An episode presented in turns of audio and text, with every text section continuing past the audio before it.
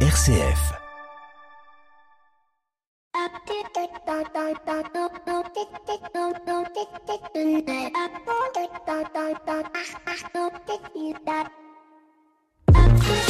Bonjour à toutes et à tous. Il y a quelque temps, je vous avais évoqué la question du feedback, cette action qui permet à l'issue d'une action de pouvoir recueillir les appréciations, bonnes ou mauvaises, de ce que nous avons produit. Le feedback étant essentiel car il est la clé de toute progression, de toute amélioration continue. Et c'est ce que nous vivons sur RCF depuis le début de la semaine. Vous ne pouvez pas savoir combien il est agréable de recevoir vos petits mots, vos encouragements et parfois vos coups de gueule. La radio a cette particularité que si vous n'avez pas d'invité ou s'ils sont à distance, excepté le technicien, personne ne vous fait de retour. De même, après la diffusion, il y a pour ainsi dire aucun retour et s'il y en a, ils sont souvent le fruit d'auditeurs en désaccord avec vous, mais qui ne sont parfois en rien très constructifs. Alors, à défaut de feedback, on regarde les likes sur les réseaux sociaux, mais qu'est-ce que ça apporte finalement Sinon qu'une personne a vu votre post, mais a-t-elle lu l'article? A-t-elle écouté le podcast de l'émission? Ça, c'est moins certain. D'ailleurs, ça like beaucoup comme ça en ce moment et ça commente assez peu. Et si le don en argent est un geste dont RCF a largement besoin, le don de feedback est tout aussi essentiel car il permet aux journalistes, aux techniciens, aux animateurs de progresser, de savoir que ce qu'il produit est apprécié et que cela répond aux objectifs qu'il s'était fixés. Je voudrais donc remercier cette auditrice qui sur LinkedIn m'a laissé ce gentil petit message pour me dire combien elle appréciait l'émission et que ça lui apportait dans son quotidien, mais aussi dans sa vie professionnelle. En septembre 2016, l'écho des solutions avait cette volonté de mettre en avant les acteurs du changement, d'ouvrir d'autres pistes pour une économie au service de l'homme. Je suis heureux de voir que cela y contribue et ce grâce à vos feedbacks, à vos dons. Il reste encore tout un week-end avec un seul numéro, 810 333 777. Bienvenue dans l'écho des solutions. L'écho des solutions. Patrick Longchamp. Voilà, j'ai donné le numéro euh, pour le radiodon. Vous l'entendrez pas trop dans cette émission. On va vous laisser un moment de répit, mais ça ne vous empêche pas d'être généreux et de nous faire des promesses de dons, comme je l'ai dit au 810 333 777. Une émission cette semaine qui ne sera pas consacrée aux dons comme je le fais habituellement, mais quoique aux dons de temps, aux dons de lieux, puisque nous allons parler des tiers lieux. Les tiers lieux, ce sont ces endroits qui sont euh, qui sont assez indéfinissables, en tout cas pour le moment. Et c'est ce qu'on va voir avec euh, nos trois invités qui sont avec moi euh, en studio euh, vous, Karine Sitt, qui êtes euh, à la Croix-Rouge. Et la Croix-Rouge a un tiers-lieu, a des tiers-lieux, a des réseaux de tiers-lieux, dont un euh, qui sera un peu le lieu expérimental qui s'appellera les voûtes Vaugirard. Bonjour Karine. Bonjour, merci beaucoup de nous recevoir. Et puis à côté de vous, Yolaine Prou, qui est déléguée générale de France Tiers-Lieux, l'association qui regroupe et qui fédère 2500 tiers-lieux en France. Bonjour à vous. Bonjour. Et puis euh, Kevin André, vous êtes vous le responsable, le directeur de Kawa, un tiers-lieu qui se trouve boulevard de Ménil à Paris, c'est ça? Tout à fait, bonjour. Et bonjour à vous. Alors on va voir avec vous euh, d'ici euh, quelques instants dans le dossier de l'écho ce qu'est un tiers-lieu, à quoi ça consiste, comment on en monte un, quels sont les impacts sur les territoires, l'impact pour la transition écologique et énergétique. On verra tout ça avec vous d'ici quelques instants. Et puis bien évidemment, on retrouvera tous nos chroniqueurs, on trouvera Pierre Collignon qui nous parlera de la COP26, on trouvera Maxime Dupont avec Open Space qui nous parlera de la COP 26. On aurait dû avoir avec nous Caroline Demalay, mais l'enregistrement malheureusement a été tellement défectueux et je m'en excuse auprès d'elle. On ne pourra pas diffuser euh, sa, chronique qui parlait aussi de la COP 26 et d'un sujet très intéressant auquel je vous renvoie d'ailleurs, un sujet que vous trouverez sur le Figaro demain sur euh, la place. Faut-il ou non faire des enfants pour euh, permettre une transition écologique euh, bonne et, nécessaire? C'est une vraie question aujourd'hui. Il y a des mouvements qui se posent la question faut-il que j'ai des enfants dans une période où la transition et le réchauffement climatique est si important? Voilà, un sujet de fond à retrouver dans le Figaro demain. Et Caroline, je te prie de m'excuser de ne pas pouvoir diffuser notre enregistrement. Et puis, bien évidemment, euh, nos invités euh, des différentes chroniques, 7 euh, minutes pour changer le monde avec Vincent Tarot et la société Kipling qui nous invitent aujourd'hui à repenser l'activité physique adaptée qui sera peut-être bientôt remboursée par la sécurité sociale. On verra avec ça avec lui en fin d'émission. Et tout de suite, on ouvre avec notre invité éco de cette semaine. Il s'agit de Nicolas Terry, président du Crédit Mutuel. L'invité éco, Patrick Longchamp. Et je vous l'annonçais à l'instant, on retrouve Nicolas Terry qui est président du Crédit Mutuel. Bonjour Nicolas. Bonjour. Merci beaucoup d'être avec nous. Alors le Crédit Mutuel, votre banque, vient de faire un petit peu le buzz médiatiquement parlant en annonçant la fin des questionnaires de santé, ces fameux questionnaires que l'on demande aux uns et aux autres avant de pouvoir vous accorder un prêt. Euh, des questionnaires de santé qui étaient au cœur de la discrimination, particulièrement pour ceux et celles qui étaient atteints de cancer et qui pour certains même étaient guéris, mais qui se voyaient toujours euh, pénalisés par ces questionnaires de santé, particulièrement euh, dans l'accès aux assurances. Nicolas Théry, pourquoi euh, Pourquoi cette mesure? Comment euh, comment est-elle née? Comment avez-vous eu l'idée de passer euh, de tout à rien finalement? Bah, ou, de rien à tout, c'est-à-dire de, de passer de, de l'exclusion à tout le monde. Ça. Et pour tous les projets d'accès à la résidence principale, bah, l'idée, euh, on tournait autour depuis longtemps. Euh, on avait par exemple un système d'acceptation médicale sur la longue durée. On avait des expériences de prise en charge et d'accompagnement de, de, de, malades de la mucoviscidose. Euh, on avait le, le souci eh ben, de trouver des solutions pour nos sociétaires, mais ces solutions, elles étaient coûteuses pour mmh. eux via les surprimes médicales ou excluantes quand on leur refusait la prise en charge. Et donc, euh, en fait, ce qui nous a amené à ça, c'est le statut d'entreprise à mission. Euh, nous sommes une entreprise mutualiste, on est fiers de ça, on pense qu'on a une utilité collective, une utilité sociale. Et le statut d'entreprise à mission, ça nous a forcé à évoquer les preuves, les preuves concrètes. On dit il n'y a pas d'amour, il n'y a Vous pouvez nous rappeler votre, votre raison d'être de votre entreprise à mission, euh, Nicolas eh Thierry? Quatre mots. Ensemble, écouter et agir. Et finalement, c'est ce qu'on a fait. C'est-à-dire qu'on s'est dit, on va, on va trouver un mutualisme de la preuve, de l'action. Euh, il y a euh, des preuves du mutualisme comme des preuves d'amour. Et donc, on veut agir pour un monde plus juste, plus solidaire. Et ça nous a frappé. Cette inégalité-là, on s'est dit, mais celle-là, on en est responsable. On peut pas euh, la reprocher à d'autres. Mhm. Et donc, on a décidé d'avancer. Et après, la deuxième chose qui m'a beaucoup frappé, ça, c'est un effet du Covid, c'est que faire un grand pas, c'est plus facile qu'en faire cinq petits. Et donc, on s'est dit, bah voilà, quitte à le faire, faisons-le complètement. Alors justement, passer, passer de l'idée à la concrétisation, on sait bien qu'on peut avoir les meilleures idées du monde. Euh, pour les concrétiser, parfois, il faut, euh, il faut faire. Euh, il y, a, y, a, un certain nombre d'obstacles à franchir. Quels ont été ces, ces obstacles? Est-ce qu'ils ont été faciles à franchir? Ou est-ce que il a fallu convaincre et peut-être plus convaincre des, des, des, organes, des organes décisionnels que des, que des sociétaires mutualistes? Oui, évidemment, la, caractéristique dans ces cas-là n'est pas de convaincre, c'est de lever les peurs. Mhm. C'est que euh, ah, mais vous avez peur de perdre et donc évidemment les spécialistes vont vous dire oui, mais ça va coûter cher ou alors ça va être difficile. Et en fait, euh, ce qui me frappe, c'est que souvent on, place les choses sur le terrain de la conviction, alors qu'en réalité, c'est sur le terrain de l'optimisme mhm. euh, de l'action qu'il faut se situer. Et donc c'est ça qu'on a fait, et nos sociétaires et nos élus mutualistes ont adhéré pleinement. Ça, je, je, l'imagine, euh, surtout que vous, euh, vos, vos, publicités, hein, votre communication est, est, très centrée autour de cette notion de, de mutualisme et de, de, la place des sociétaires. Dans une, euh, alors, on parle beaucoup des, vous dites pour tous et pour toutes, c'est vraiment pour tous et pour toutes. J'ai cru comprendre quand même qu'il y avait quelques pas contraintes, mais il fallait quand même être client depuis un certain temps. C'est, vous parlez des prêts pour les maisons principales, ça veut dire qu'on exclut les, les, les résidences secondaires?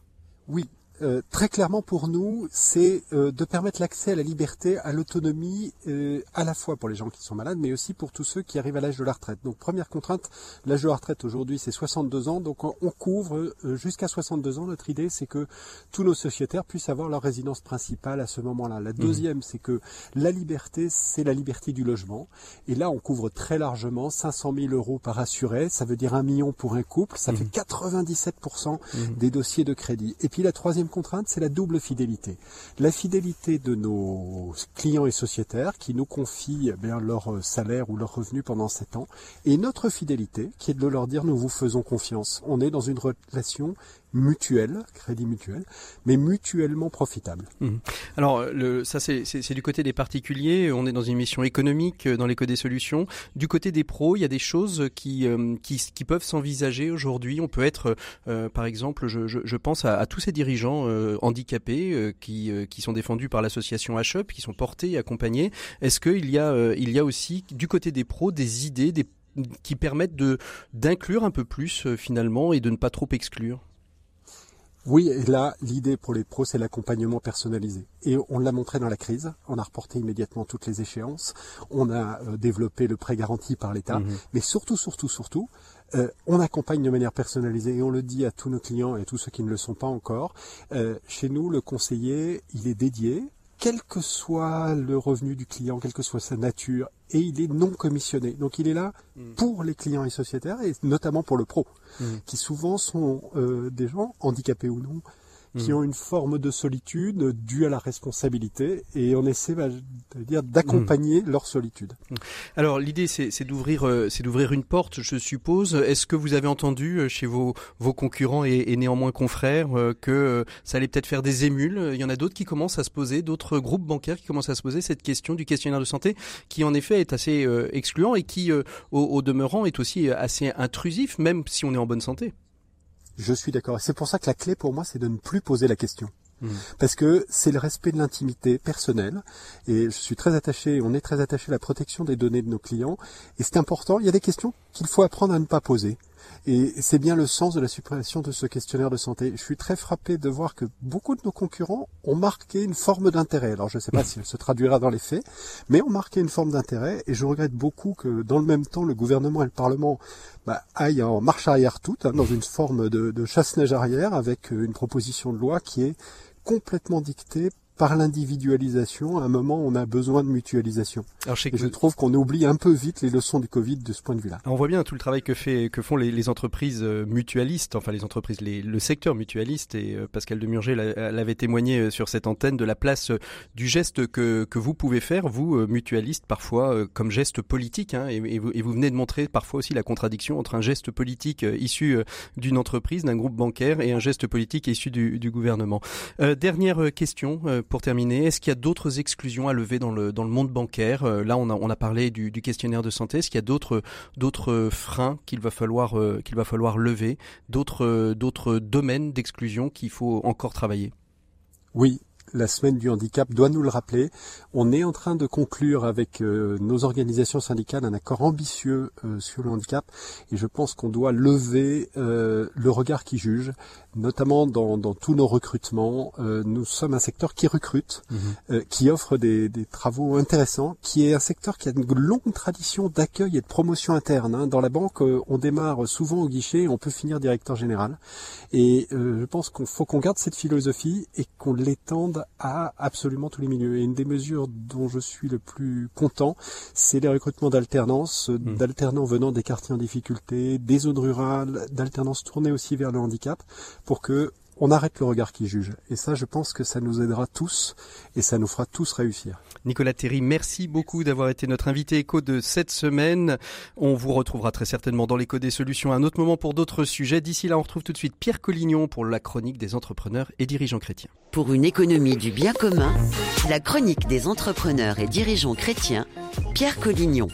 il est avec nous, il est revenu de vacances. Il s'agit de Pierre Collignon. Bonjour Pierre. Bonjour Patrick.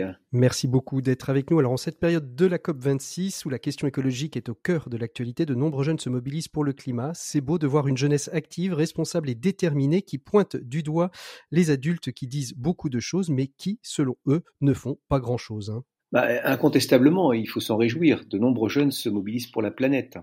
Leur égérie, euh, vous le savez, a même un visage.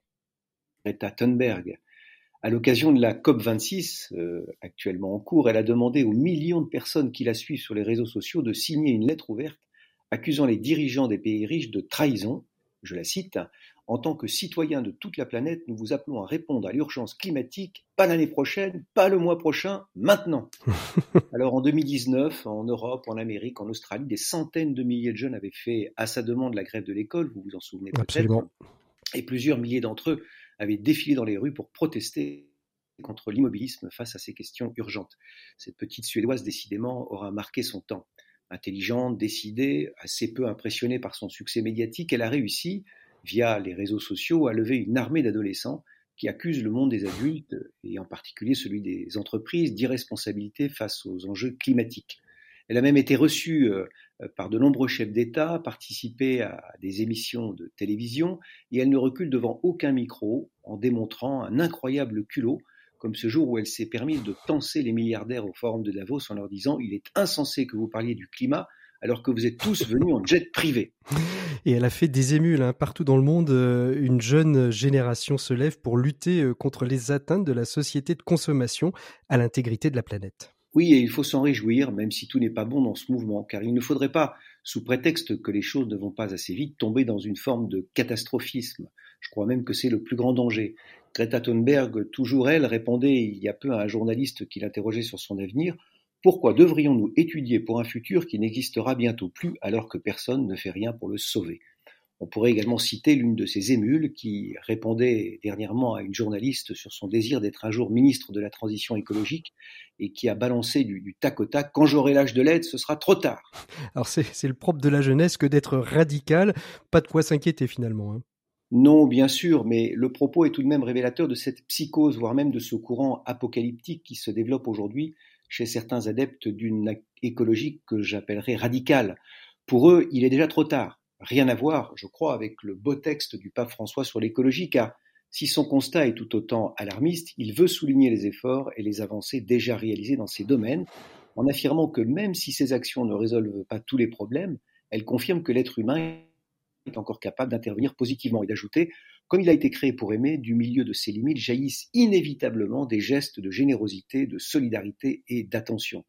C'est l'espérance, je crois, qui doit nous conduire, car l'espérance nous invite à reconnaître qu'il y a toujours une voie de sortie, que nous pouvons toujours repréciser le cap, que nous pouvons toujours faire quelque chose pour résoudre les problèmes. Alors une voie de sortie qui est visible dans le monde de l'entreprise, Pierre. Hein.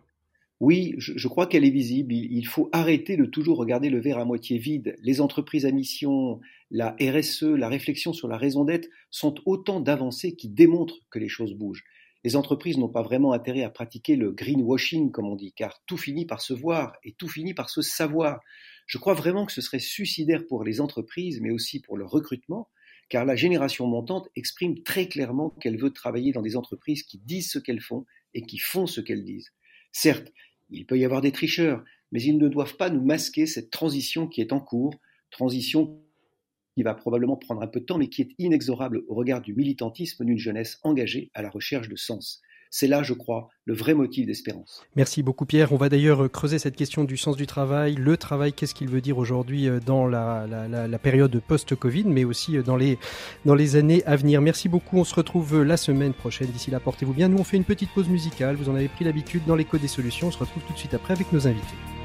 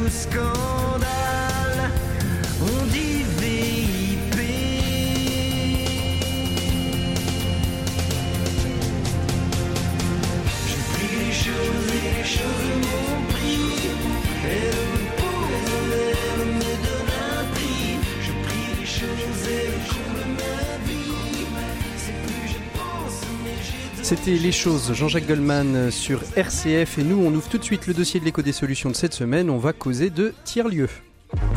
RCF, l'écho des solutions.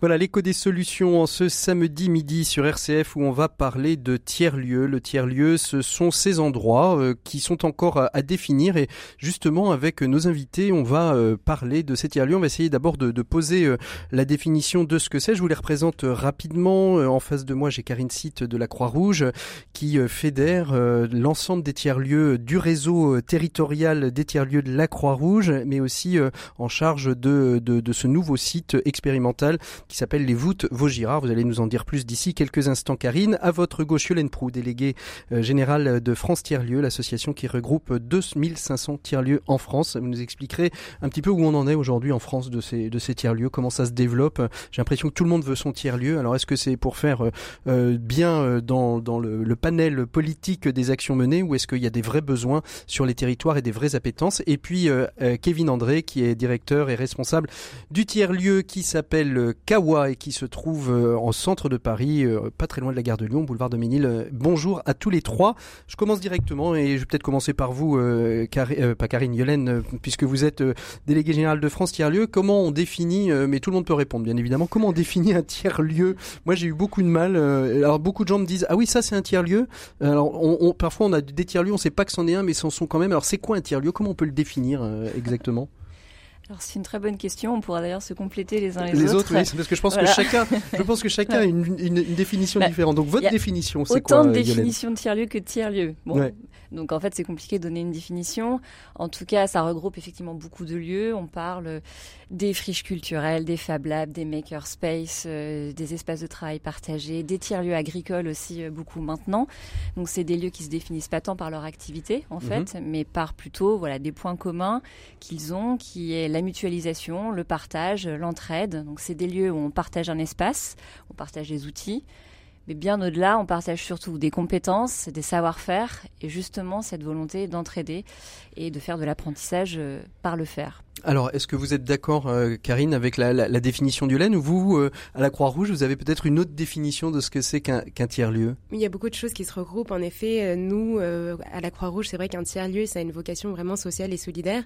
On les considère vraiment comme des plateformes d'engagement citoyen et des lieux dans lesquels à la fois les bénévoles, les salariés, les citoyens, nos partenaires, qu'ils soient publics, privés, institutionnels, peuvent se regrouper autour d'actes de solidarité et de moments de convivialité.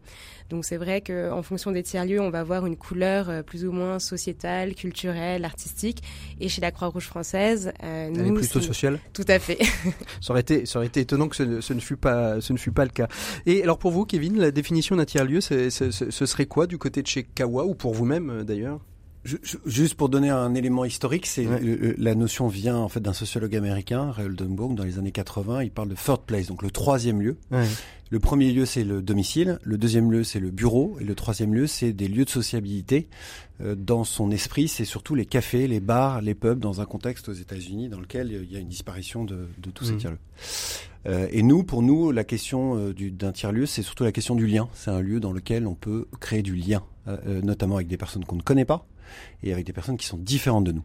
Mmh. Donc en fait, si, si, je comprends bien, la dynamique d'un tiers-lieu, c'est à la fois de regrouper euh, des structures qui ont besoin d'endroits pour euh, se développer, que ce soit euh, des, des, entreprises de l'économie sociale et solidaire, que ce soit le monde associatif, mais aussi que ce soit un monde, un, un monde et des lieux qui sont ouverts, ouverts sur le grand public, c'est-à-dire en fait n'importe qui peut venir dans ce tiers-lieu pour, j'ai envie de dire, prendre un verre, pour peindre, pour travailler, pour pour passer un moment. Et c'est là où je, je, je, ne connaissais pas cette définition américaine du troisième lieu, qui est de dire, ben voilà, il y a le demi et il y a l'endroit finalement euh, où on va recréer du, lien social. Voilà, c'est vraiment et le café hein, dans la tradition française est, vraiment ce qui incarne, c'est pour ça qu'on s'appelle kawa en fait, hein, tout mm. simplement. Euh, après, c'est la question de comment on fait pour que les gens se mélangent. En fait, euh, les lieux sont segmentants. voilà, on parle beaucoup de la boboisation, etc. Mm-hmm. nous, par exemple, pour qu'on soit inclusif, on a un café suspendu on permet à, des gens qui n'ont pas les moyens de venir dans notre lieu et d'avoir un café qui est payé par d'autres clients. Mhm. Donc, ça, donc, ça, c'est le, café suspendu, on, ça, ça, existe depuis longtemps, mais ça c'est le moyen pour permettre d'attirer des personnes qui seraient euh, dans la rue, qui n'auraient pas les moyens de pouvoir trouver un endroit, à défaut de prendre un café, de pouvoir parler surtout. C'est un des moyens. C'est un des moyens qui est, qui est, qui est utilisé. Alors, comment, ça, comment ça fonctionne un tiers-lieu qui, qui, qui, décide quoi en fait? Parce que euh, un tiers-lieu, vous êtes à Doménil, vous êtes sous les voûtes Vaugirard, euh, des lieux, des tiers-lieux, il y en a, il y en a plein d'autres. Ça peut être des friches industrielles. il y a eu le, grand tiers-lieu des, des, grands voisins à, Paris qui aujourd'hui a, déménagé. trouver des, mètres carrés, des endroits, c'est ça le. Est-ce qu'il faut que ce soit forcément original en fait l'endroit, ou est-ce que euh, on profite de moments de jachère pour euh, implanter des tiers lieux Karine Oui. Euh, Yolène, pardon. ce, que, ce que vous disiez à juste titre, c'est en fait ce qui fait tiers-lieu, c'est la communauté, le collectif d'acteurs qui va se réunir pour monter un projet dans un territoire donné, qui a un fort ancrage mhm. territorial en fait de ces lieux. Donc en fait, peu importe où cela s'exprime, que ce soit dans une friche industrielle, que ce soit dans un petit espace, que ce soit dans un café. Effectivement, il y a beaucoup de cafés associatifs qui développent leurs activités et qui deviennent tiers-lieux. En fait, l'espace n'est que le réceptacle d'une dynamique. Le tiers-lieu, c'est plus une méthode, une dynamique qui favorise euh, l'entraide, le partage, la mixité sociale. Et, d'où vient le, tiers-lieu? C'est quoi? C'est à la base, c'est quoi? C'est un collectif, c'est un territoire qui appelle un tiers-lieu? C'est comment ça ça peut, ça peut, venir en fait de différents endroits. En effet, parfois, on va avoir euh, une sorte de commande qui vient euh, voilà, d'un élu, d'une collectivité ou d'un porteur de projet. Parfois, ça va être une communauté qui va s'auto-constituer et faire émerger le tiers-lieu. Et là où je rejoins euh, Yolande, c'est vraiment que finalement, euh, l'espace n'est qu'un réceptacle d'une dynamique. Et c'est mmh. ça le plus important. Par exemple, en effet, à la Croix-Rouge française, nous, on a ce site emblématique qui, qui sont les voûtes Vaugirard qui vont ouvrir en, en 2023. Mais la démarche tiers-lieu, elle a aussi lieu dans des EHPAD, dans des instituts médico-éducatifs. Et c'est ça qui rend la chose très intéressante. C'est comment est-ce que dans des endroits assez euh, classiques du secteur médico-social, on arrive à faire émerger cette dynamique en travaillant avec euh, les personnes accompagnées, le personnel aidant, les associations du territoire, et comment est-ce qu'on peut dédier un espace au sein de ces établissements-là qui va permettre en fait d'accueillir et d'incarner cette, euh, dynamique. Chez Kawa, finalement, c'était vous êtes vous, vous, louez, vous avez trouvé un immeuble, on vous prête, c'est un immeuble qui va être en, en déconstruction prochainement. Vous avez comment comment ça fonctionne? Parce que vous êtes vraiment vous au cœur d'un quartier, euh, dans un immeuble euh, euh, qui est, je veux dire, un immeuble de rapport presque. Oui, donc nous on a pris un, un espace, un espace commercial qui était disponible, qui était fermé, exactement. Donc ça c'est la base, et on essaie de revaloriser un lieu qui, qui est à l'abandon. Mhm. on le loue en l'occurrence, mais notre projet c'est plutôt d'acheter mhm. et de créer en fait des immeubles de centre-ville dans lesquels on fait une mixité d'usage, mhm. Café, événementiel, bureau et habitation c'est intéressant parce que généralement c'est très segmenté en termes immobiliers. Nous, on essaie de créer un lieu dans lequel il y a euh, une transversalité entre des gens qui vivent, des gens qui travaillent et des gens Rapprochez-vous bien du micro, euh, Kevin. Vous êtes un ah, petit peu loin pour mon technicien.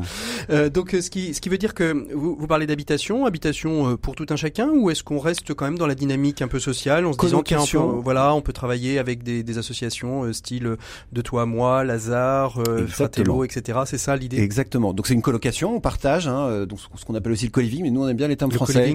le, colocation, c'est pas mal, hein, marche bien. Ou habitat partagé. Intergénérationnel, euh, c'est très important pour nous euh, et je pense que dans notre société, c'est très important qu'il y ait un mix entre générations, dont des jeunes et des moins jeunes. Et inclusif, typiquement, on a un projet dans les Hauts-de-Seine dans lequel on va avoir une colocation Alzheimer avec un partenaire qui s'appelle À l'envie. Et donc, on mhm. s'appuie, comme vous venez de le dire, avec des, des structures qui sont euh, spécialisées sur tel ou tel sujet sociétal. Est-ce que les, les... Yolande, est-ce que les, les tiers-lieux se connaissent? Yolène, pardon, est-ce que les, les, les tiers-lieux se, se connaissent euh, se connaissent, euh, dialogue entre là, là vous êtes trois autour de la table, mais euh, quand vous êtes arrivé, vous vous connaissiez pas forcément. Est-ce que les, les dialogues, est-ce qu'il y a des complémentarités qui se créent?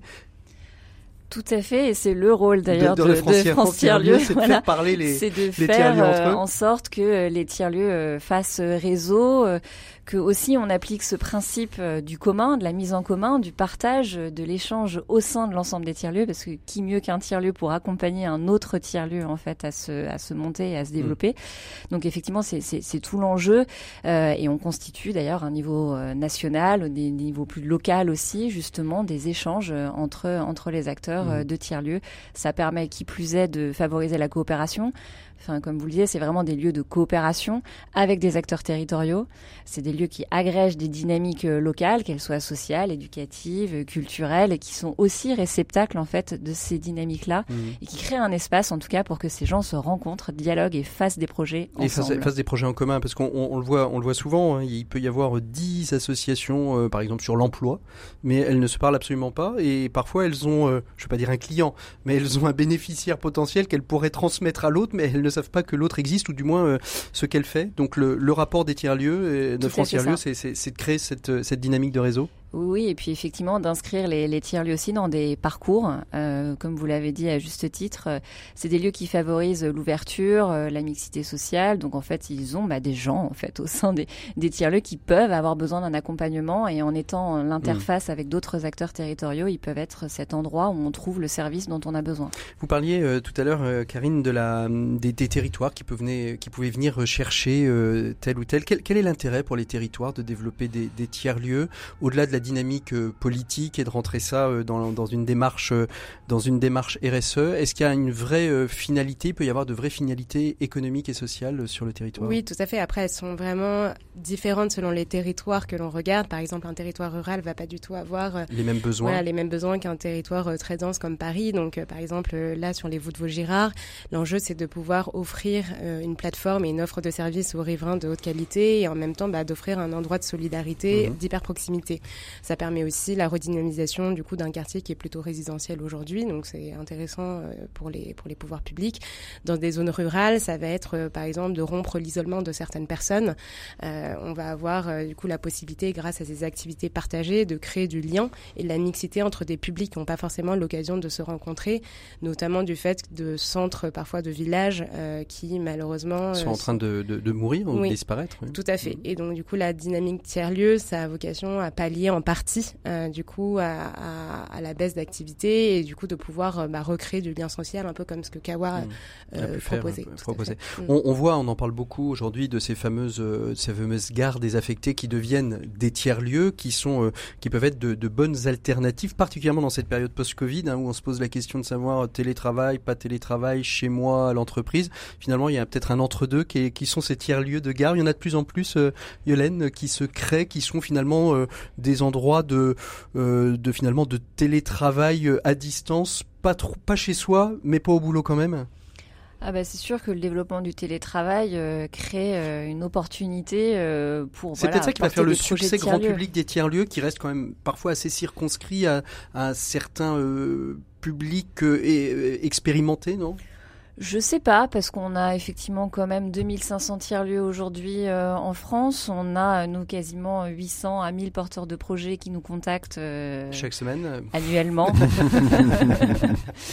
Donc, si, voilà, on, sera presque à 3500, 4000 tiers-lieux mm. l'année prochaine. Donc, je pense qu'on n'est pas sur un phénomène bobo. Je pense que c'est vraiment, voilà, un mm. phénomène dans les territoires.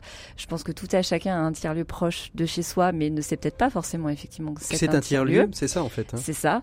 Et euh, donc voilà, c'est vraiment un phénomène de société euh, aujourd'hui avec cette, cette croissance euh, assez incroyable.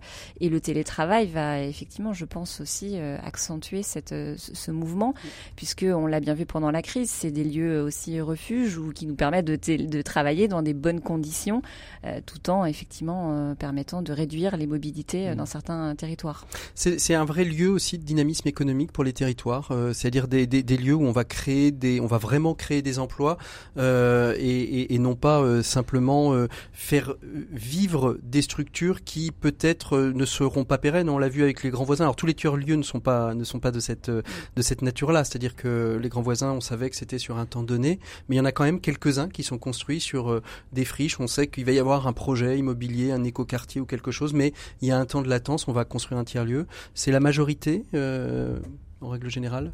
Non, je pense pas que ce soit la majorité. Effectivement, c'est ce qu'on appelle l'occupation temporaire. Euh, et c'est souvent des dynamiques qui permettent justement aux habitants euh, du quartier, d'un quartier, de se réapproprier aussi l'espace dans lequel ils vivent. Donc souvent, c'est mm. des dynamiques qui permettent sur deux ans de préfigurer en fait des usages dans un espace. Euh, donc ça a de la valeur aussi sur la, la, la, conception même du quartier ensuite. Je, je voulais juste rebondir. Nous, notre projet, c'est d'aller dans les villes moyennes et dans les centres-villes de villes moyennes. Mm. Donc, avoir un lieu de vie, on, on, parle en fait de lieu de vie plutôt que de tiers-lieu. c'est un moyen pour ces centres-villes qui souvent, euh, encore plus après le Covid, ont des, vitrines fermées, enfin des, rideaux fermés, hein, de recréer une attractivité, une vitalité. Et on sait que le commerce appelle le commerce et que dans ces rues commerçantes qui sont quand même assez sinistrées hein, dans, ces villes moyennes, euh, il y a un impact qui est direct. C'est effectivement les emplois qui sont créés, l'activité, mais c'est aussi les autres qui commencent à arriver. Mmh. Chez, chez, Kawa, par exemple, vous disiez, on a des bureaux, il y a beaucoup d'associations, certaines qu'on connaît bien. Hein. Il y a la Fabrique Spinoza, il y a les Bleus Blancs Zèbres, enfin vraiment des, des, des structures qu'on connaît bien médiatiquement parlant. Euh, c'est important qu'elles soient présentes parce qu'elles sont aussi. Euh, Est-ce que ça, ça, donne la possibilité de créer du lien avec, euh, par exemple, la, la, personne qui viendrait prendre son café suspendu et à un moment donné de faire un switch en disant tiens, peut-être traverser la cour pour aller voir euh, telle structure, telle structure qui peut ou, créer du, du, du, partage de manière naturelle et exactement. En fait nous on s'appuie sur l'économie sociale et solidaire qui, qui, qui, commence à être de plus en plus connue et c'est tant mieux mais qui est pas si connue que ça. On connaît pas toutes les solutions euh, qui existent. On est là pour ça. Euh, on est là pour ça. Bravo. Et merci de le faire. Euh, et donc l'idée c'est que la personne effectivement qui va juste prendre son café ou qui va juste venir déjeuner en fait, elle va découvrir un univers qu'elle ne connaît pas forcément. Mmh. L'idée, c'est de pas de rester dans, entre guillemets, dans un entre-soi, qui est un entre-soi très vertueux, hein, mais c'est de rendre plus grand public ce qui existe euh, et toute cette innovation, et cette donc créativité. Passer, passer le pas de la porte, par exemple, pour aller euh, déjeuner, prendre un café chez Kawa, euh, c'est d'abord ça, c'est d'abord la, la, première, le premier pas à faire, c'est de rentrer dans le bar en fait. C'est pas le plus compliqué. Alors, on n'est pas un bar parce qu'on tient au côté café, parce que oui, oui, mais ah, alors quelle différence vous faites entre ben, bar et l'alcool, cher ami. Ah oui, d'accord. Cher ami, c'est-à-dire que en fait, on café mais pas salon de thé.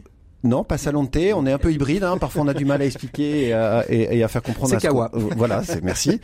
Euh, mais, mais café, non, mais j'y tiens parce qu'il y, y, a un vrai sujet de société. On, on, on, l'a abordé d'ailleurs dans la, dans, dans, la question des licences mmh. euh, en zone rurale, mmh. etc. Quelle place on donne à l'alcool, qui, qui, est quand même un, un, facteur de convivialité, évidemment. Donc, je, dis pas qu'on n'a pas des bières et du vin chez Kawa, mmh. mais on se définit comme un café, euh, plutôt comme, comme un bar, ce qui permet aussi à un certain nombre de personnes qui veulent pas être dans un lieu alcoolisé de se sentir chez eux. C'est ça. Et pouvoir poser l'ordinateur et travailler sans être euh, Exactement. Et, et, je me permets de dire juste qu'il y a effectivement la restauration qui est un moyen de, de rentrer et donc de connaître d'autres choses, mais il y a aussi les événements. Hein, et, et, tout tiers-lieu, globalement, organise des activités, des ateliers, des rencontres. Et nous, l'idée, c'est que ce soit participatif à l'échelle locale. Mmh. Nathalie est passée un jour devant Kawa, a proposé de faire un yoga. Euh, une autre voisine a proposé de faire un vide dressing. Euh, une autre personne propose de faire une, une discussion politique. Voilà. Donc en fait, le tiers-lieu, c'est vraiment cette capacité à pouvoir arriver avec son idée. Et si on a la, possibilité, l'espace, l'envie, le désir de pouvoir finalement créer quelque chose euh, à, l'intérieur de, de ce tiers-lieu sans moins, avec moins de contraintes peut-être que dans d'autres endroits, c'est ça? Exactement, on parle de créatif culturel. Donc c'est permettre à des gens d'être créatifs et de créer la société de demain et la culture qu'ils veulent vivre. Alors les voûtes Vaugirard, euh, Karine, euh, c'est à la Croix-Rouge ou c'est la mairie de Paris euh, ou, la métropole qui vous met à disposition ces voûtes en disant on voudrait en faire quelque chose? Alors c'est la SNCF. Ah c'est SNCF. Voilà, qui a lancé un appel à projet il y a quelques mois à l'orée de la Petite Ceinture, auquel la Croix-Rouge du coup a répondu et a la chance d'être lauréate. Et donc on répond on a répondu avec Yes Weekend et le cabinet d'architecte Lomain. Et l'enjeu, du coup, c'est de réhabiliter cette friche industrielle. Donc, il y a à peu près 2200 mètres carrés euh, dans le 15e arrondissement de Paris, euh, euh, juste à côté. Friche, oui, oui c'est une grosse friche. Euh, du coup, sous la petite ceinture. Et l'idée, encore une fois, c'est de créer vraiment une plateforme d'engagement citoyen et un lieu de solidarité, d'hyper-proximité. Mmh. Donc, on va retrouver dans ce lieu-là à la fois des activités de réinsertion, des activités bénévoles, des activités euh, socio-éducatives, des activités de formation, pour que tout un chacun, que ce soit les riverains, les associations du quartier, mais aussi tout francilien puisse, euh, à l'occasion d'un café, d'une rencontre, d'un atelier, euh, bah, découvrir ce qu'est l'aide sociale, mais peut-être d'une manière réinventée. Oui, de manière réinventée. Et de la même manière, avec la même dynamique, j'arrive avec un projet, on en discute, on voit comment on le mène, ou c'est peut-être un peu plus cadré Alors, nous, en fait, on a fait le constat que c'était important, en effet, d'avoir l'opportunité et l'espace de faire ces rencontres-là, mais finalement, ça ne suffisait pas toujours. Donc, c'est vrai qu'on a vocation à accompagner accompagner ces rencontres-là et à créer les occasions pour qu'elles puissent travailler ensemble et se rencontrer. Donc, il y aura un aspect un peu café de la même manière que chez Kawa où, tout un chacun peut venir poser son ordinateur, prendre un café, passer un petit moment. Oui, oui, il y aura un espace café où il est d'ailleurs pas du tout obligatoire de consommer pour y rester. Il y a aussi le système de, de café suspendu. C'est assez rare à Paris. il y aura peut-être même un Wi-Fi. il y aura peut-être même. Pourquoi Parce que c'est trop encaissé pour mettre euh, l'antenne n'arrive pas euh, jusqu'à vous, c'est ça, On devrait y trouver une solution. On devrait trouver une solution. Mais voilà, donc en effet, il y a ces, ces espaces cafés là où c'est plutôt des rencontres spontanées, et puis après il y a des ce qu'on appelle nous des rencontres un peu plus guidées. Où on va organiser du coup des moments vraiment d'ateliers de co-construction de rencontres pour que ces publics-là puissent se mélanger effectivement. Euh, Yolène, est-ce qu'on sait aujourd'hui quelle est un peu la, la dynamique euh, économique de, de, de ces tiers lieux et quelle est surtout la place qu'elle peut prendre dans cette relance 2030 Alors on n'a pas parlé des tiers lieux euh, euh, à travers le, le, Covid parce que je pense qu'à peu près comme tous les secteurs ils s'en sont pris plein la figure. Mais dans cette relance économique, est-ce qu'ils ont une place à prendre et laquelle alors, on n'a pas parlé du Covid parce qu'effectivement, ça a été un moment compliqué pour eux, mais en même temps, on a eu un moment où ils se sont réinventés. Euh, surtout, ils se sont engagés. On a eu 9 tiers-lieux sur 10 qui se sont mobilisés pour faire de la fabrication locale, pour faire euh, de la fabrication de masques, de visières, de blouses, qui ont fait de la continuité pédagogique, qui ont fait de l'inclusion numérique. Enfin voilà, ça, ça dit quelque chose aussi voilà, de ces acteurs qui se sont mobilisés dans cet élan de solidarité. Et d'ailleurs, fort de ce constat, euh, et de cette capacité à fabriquer, euh, on, on, a porté, euh, nous, côté France Tiers-Lieu, au sein du gouvernement, justement, euh, le rôle de ces acteurs dans la relance et dans la relance économique. On a fait le constat qu'il y a un tiers des acteurs qui font de la fabrication locale. Donc, je prends ce, ce volet-là sur la question économique. En tout cas, c'est des acteurs qui sont en capacité de relocaliser la production, euh, de voilà de, de, produire des petites Donc les, fameux les fameux circuits courts, la relocalisation de l'industrialisation, de l'artisanat local, tous ces tous ces, ces, petits ces petits manques qui ont été euh, qui ont été euh, pointés lors de, de, de, la période de la pandémie. Hein. Tout à fait. Puis c'est des espaces voilà qui permettent aussi aux artisans, aux entrepreneurs d'avoir un endroit où ils peuvent mutualiser des, des parcs machines, où ils peuvent partager leurs compétences, développer de nouveaux projets pour le coup en commun via le collectif. Donc ce sont des acteurs oui de la relance de la relance économique. Ça, c'est les territoires, les CCI. Euh, on arrive à rentrer en contact avec eux. On les sait parfois un petit peu, euh, euh faut pas dire excluantes, mais euh, elles ont, elles ont. Nous sommes les CCI quand même. Alors, nous portons justement un qui programme qui s'appelle Manufacture de proximité, qui sont une partie des tiers-lieux, des tiers-lieux de production. Et on travaille avec les CCI, les CMA, les acteurs économiques locaux. Et on se parlait de coopération dans les territoires. Donc il y a la coopération avec les acteurs sociaux, mais il y a la coopération aussi avec les entreprises, avec les universités. Ce sont des lieux aussi d'apprentissage. Et donc, euh, donc voilà, ce sont des écosystèmes qui peuvent développer l'économie, la montée en compétences euh, et, recréer des pôles d'attractivité économique dans les territoires. On va, arriver un petit peu au terme de, cet échange. Quels sont aujourd'hui les freins euh, qui encore sur les tiers-lieux que vous, vous avez peut-être pu croiser, que vous croisez encore sur, les, tiers-lieux, que ce soit chez Kawa, la Croix-Rouge ou de manière plus générale? Bon, il y a un frein économique, hein, c'est-à-dire que il y, a, une tension entre une mission sociale et un modèle économique. Je vous donne un, un exemple, euh, la, la, question du prix. Mhm. Euh, C'est-à-dire que si vous voulez être rentable, euh, en tout cas à Paris, euh, et, euh, il faut un panier moyen relativement élevé puisque le loyer est tout simplement cher. Mhm. Et en même temps, on veut être inclusif. Mhm. Et nous, et on n'a pas tout à fait d'ailleurs fini de craquer le modèle, c'est comment on fait pour s'adresser à des gens très différents. Encore une fois, je pense que c'est quelque chose de très très important dans les tiers-lieux. Nous, on est très content d'accueillir des bobos, dont je fais probablement partie d'ailleurs, mais on est très content d'accueillir la, la, la, la, dame du coin qui existe, qui, qui, vit là depuis 40 ans, et puis le, notre voisin sans Comment vous faites pour avoir un prix euh, qui correspond à ces trois types de populations. Ça, ça c'est très ça, ça, compliqué. Donc c'est la question du modèle économique ou la, la question du, du foncier et, et de l'économie du foncier? Parce que c'est deux choses différentes. un sujet de modèle économique. À partir du moment où vous achetez les murs, ce qui est notre projet, euh, pas euh, dans le premier lieu mais à mm. terme, mm. vous trouvez euh, pas mal d'argent disponible pour investir sur des sujets immobiliers. Donc c'est pour moi un sujet de modèle économique. Yolène, Yolène vous voulez peut-être rajouter quelque non, chose? Non, effectivement, le foncier c'est un sujet, c'est un sujet parce qu'effectivement peu sont en capacité aujourd'hui, euh, ah, ah. d'acheter les murs. Et pourtant, il existe, il existe des, des, structures aujourd'hui qui désaffectent, qui désaffectent des, des, endroits et qui pourraient être des, tiers-lieux qui économiquement sur le foncier ne leur coûteraient rien, sinon que de les mettre à disposition. Oui, donc en tout cas cette question euh, foncière et de la tension et de la pression foncière aussi dans certains territoires, euh, voilà, elle, elle, pèse sur certains lieux qui ont des modèles économiques assez fragiles. Donc, en tout cas, c'est des, c'est des sujets sur lesquels on travaille. voilà, ouais. et euh, l'État, l'État est derrière la question des tiers lieux parce que vous les avez sollicités, vous les avez, ils sont, ils sont, ils sont présents aujourd'hui? Oui, oui. Bah, depuis en fait le lancement du programme en 2019 et puis la création de, France Tiers-Lieux, voilà, il y, a, y, a, quand même une mobilisation de l'État. Il y a eu un programme de labellisation de, de 300 tiers-lieux ressources qui mm. s'appelle les fabriques de territoire. Et puis là, ils viennent de remettre 130 millions aussi sur euh, le soutien à, cet écosystème. À cet écosystème. Allez, un petit tour de table rapide. Votre espérance pour les tiers-lieux euh, dans l'année, euh, dans les années qui viennent? Allez, c'est c'est la petite question de la fin. Allez, on commence par vous, Karine, parce que vous êtes vous êtes dénoncée par les deux autres autour de la table pour commencer. La Croix-Rouge, porteur, porteuse d'espoir. C'est ça. non, mon souhait, c'est vraiment que bah, chaque chaque établissement, chaque unité locale, chaque euh, établissements de santé en fait puissent trouver un modèle qui permette de faire vivre cette dynamique-là et que vraiment bah, les tiers-lieux ne s'enferment pas dans un entre-soi mmh. et que c'est plus la dynamique qui vienne capillariser, que ce soit des médiathèques, des musées, des centres de santé et puis qu'on arrive à trouver en effet une réconciliation entre ce modèle économique et l'impact social. Pour vous, euh, Yolène pour compléter, je dirais euh, pérenniser. C'est vrai que là, on a un, voilà, un engouement. Il y a beaucoup de tiers-lieux qui se créent. Voilà, notre enjeu maintenant, ça va être de faire en sorte que c'est des, des, acteurs qui tiennent dans le temps, mhm. parce qu'ils répondent indéniablement euh, à des enjeux de, de, société. Et donc, comment on les accompagne à, à tenir sur le long terme. Et pour vous, euh, Kevin? Nous, on veut créer 35 euh, kawa dans les 10 prochaines années. Donc, il faut trouver 35 lieux. Voilà. euh, mais au-delà de ça, moi, mon espérance, c'est que ce soit des lieux de fraternité. Moi, j'ai envie d'utiliser ce terme, euh, c'est-à-dire, de, de, encore une fois, de rencontre dans la diversité. Mmh.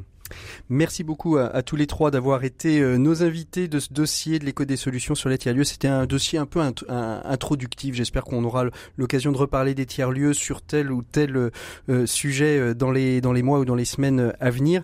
Nous, on continue tout de suite avec Open Space, avec Maxime Dupont. On aurait dû avoir Caroline Demalais. Mais je vous promets une chose, c'est qu'on la retrouvera en podcast sur le site des décodeurs de l'écho. Vous pourrez retrouver dès, dès lundi la chronique que vous auriez dû entendre, mais qui pour des raisons techniques, n'est pas euh, diffusable aujourd'hui. On trouve tout de suite Maxime Dupont et sa chronique Open Space.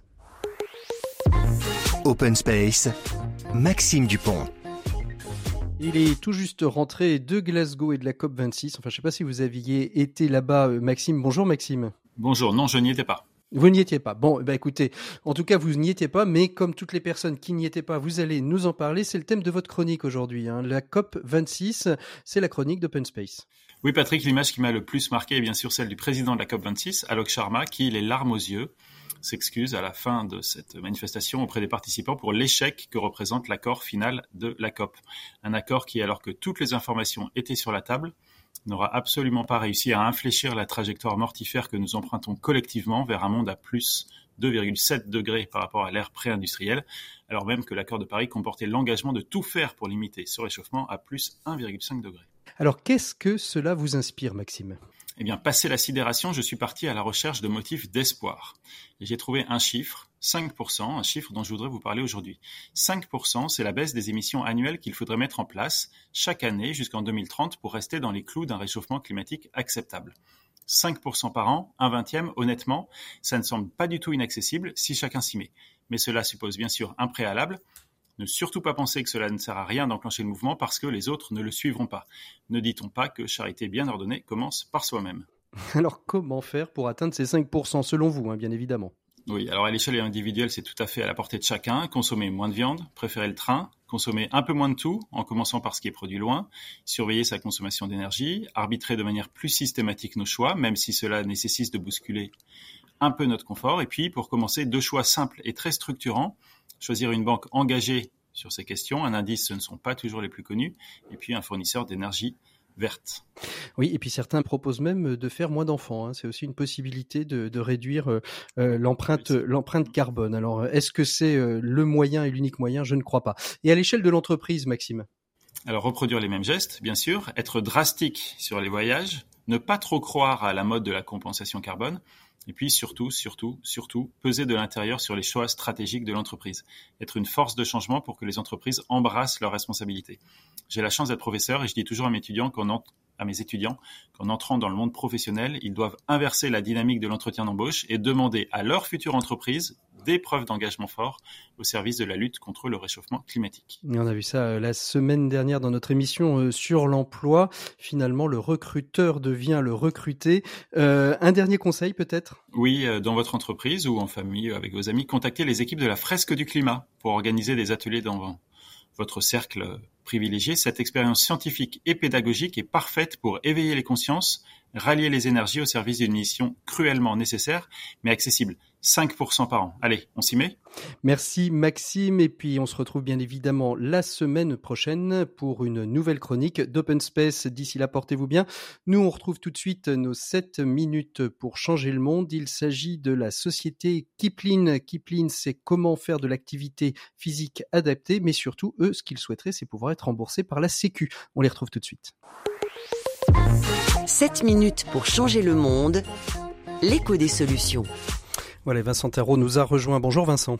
Bonjour. Merci beaucoup d'être avec nous. Donc vous êtes le fondateur de la société Kipling, une société nantaise qui a développé une application pour permettre de faire de l'activité physique adaptée, lutter contre la sédentarité. Une application qui est une application sous forme de jeu, c'est ça Vincent Tarot? L'idée de Kipling, c'est euh, bougeons en jouant? Oui, c'est ça, effectivement. On sait tous qu'il faut être actif. Jusque-là, euh, rien de neuf. Euh, après, ça devient moins évident. Donc nous, on a pris le parti de, de faire jouer nos utilisateurs pour les aider à devenir euh, plus actifs et, et surtout à, les aider à ancrer ce changement de comportement dans le temps. Alors comment comment est né comment est née l'idée de, de, de, Kipling exactement? Comment vous êtes dit en 2005 euh, où le système applicatif existait déjà, mais n'était quand même pas encore aussi développé qu'il n'est 16 ans après? Alors pas 16 ans parce que c'est 2015. 2015, pardon, excusez-moi. non, non, il n'y a pas de souci. Euh, L'idée, il est simple, c'est effectivement, on a tous aujourd'hui dans notre poche euh, un téléphone qui est capable de mesurer notre activité physique. Vous savez, c'est le mm. fameux nombre de pas, on mm. le connaît tous. Certains ont même des montres connectées, mais euh, le mesurer est pas suffisant. Donc nous, ce qu'on s'est dit, c'est qu'avec ces pas qui sont mesurés par votre téléphone, on, qu'on allait créer des jeux, emmener euh, nos utilisateurs dans des aventures euh, pour pouvoir les aider à voilà leur donner envie d'être un d'être un peu plus actifs. Donc voilà comment est née cette idée, aussi simplement. Et, elle bénéficie à qui aujourd'hui? Tout un chacun peut télécharger l'application et peut jouer. Moi, je peux jouer avec, euh, avec Kipling? Alors non, notre euh, notre application est uniquement euh, disponible auprès d'utilisateurs qui se la voient proposer euh, principalement dans deux dans deux contextes. Le premier, c'est l'entreprise.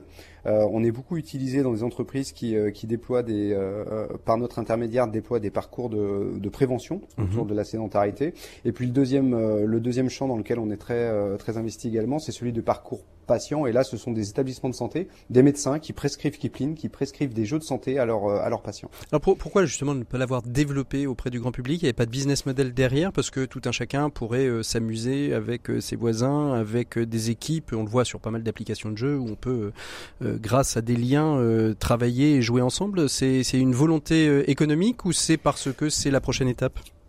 Alors, c'est ce sera vraisemblablement une étape ultérieure. Effectivement, il y avait d'abord l'idée de trouver un business model tout de suite opérable, je dirais, et qui mmh. nous permette de financer notre recherche et, développement. Voilà, exactement.